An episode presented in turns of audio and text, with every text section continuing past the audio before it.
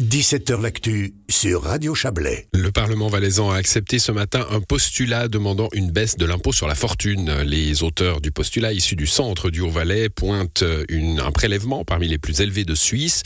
Le Conseil d'État a appuyé cette demande et comme le Parlement l'a accepté, il échafaudera un projet en ce sens dans sa révision fiscale pour les personnes physiques à venir prochainement. Bonsoir Anne-Laure Seco.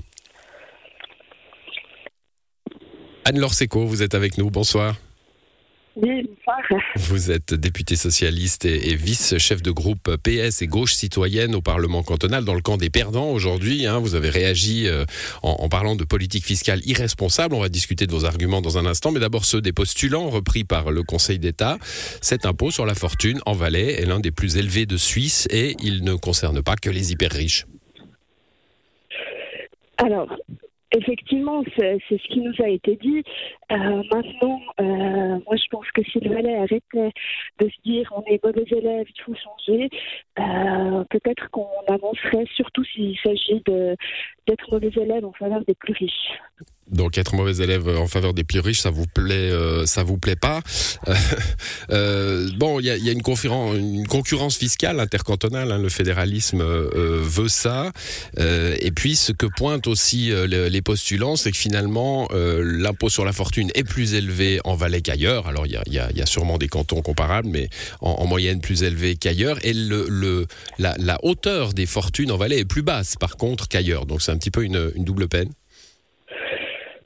Oui et non. En final, de ce qu'on nous dit, c'est que euh, y a quand même 150 000 contribuables valaisan qui n'ont pas de fortune imposable, et puis que le 1% de tous les contribuables euh, qui payent presque 40% du total de l'impôt sur la fortune.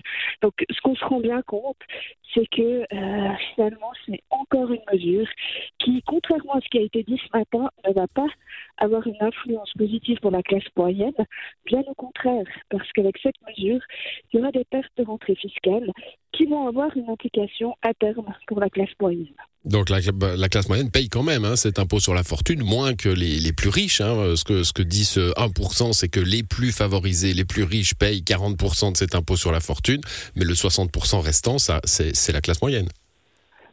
Alors, ça c'est la c'est une classe moyenne effectivement qui va payer ça. Dans les faits, aujourd'hui, je rappelle que la perte estimée va de 6 à 45 millions de francs pour le canton et les communes. On est dans un contexte de crise, baisse du pouvoir d'achat. Euh, au final, euh, l'impact il sera par la suite encore plus grand par rapport euh, aux investissements que l'État euh, pourra faire. Mmh, voilà, ce que vous dites finalement, c'est que pour la classe moyenne, comme pour les autres d'ailleurs, hein, moins d'argent dans les caisses publiques, c'est moins de services publics, donc c'est une perte euh, également. Bon, 94 oui contre 31 non, on est dans un dans un résultat assez sec, hein, gauche-droite. C'était c'était une une césure parfaite entre la gauche et la droite aujourd'hui? Alors clairement, c'était une euh, césure parfaite.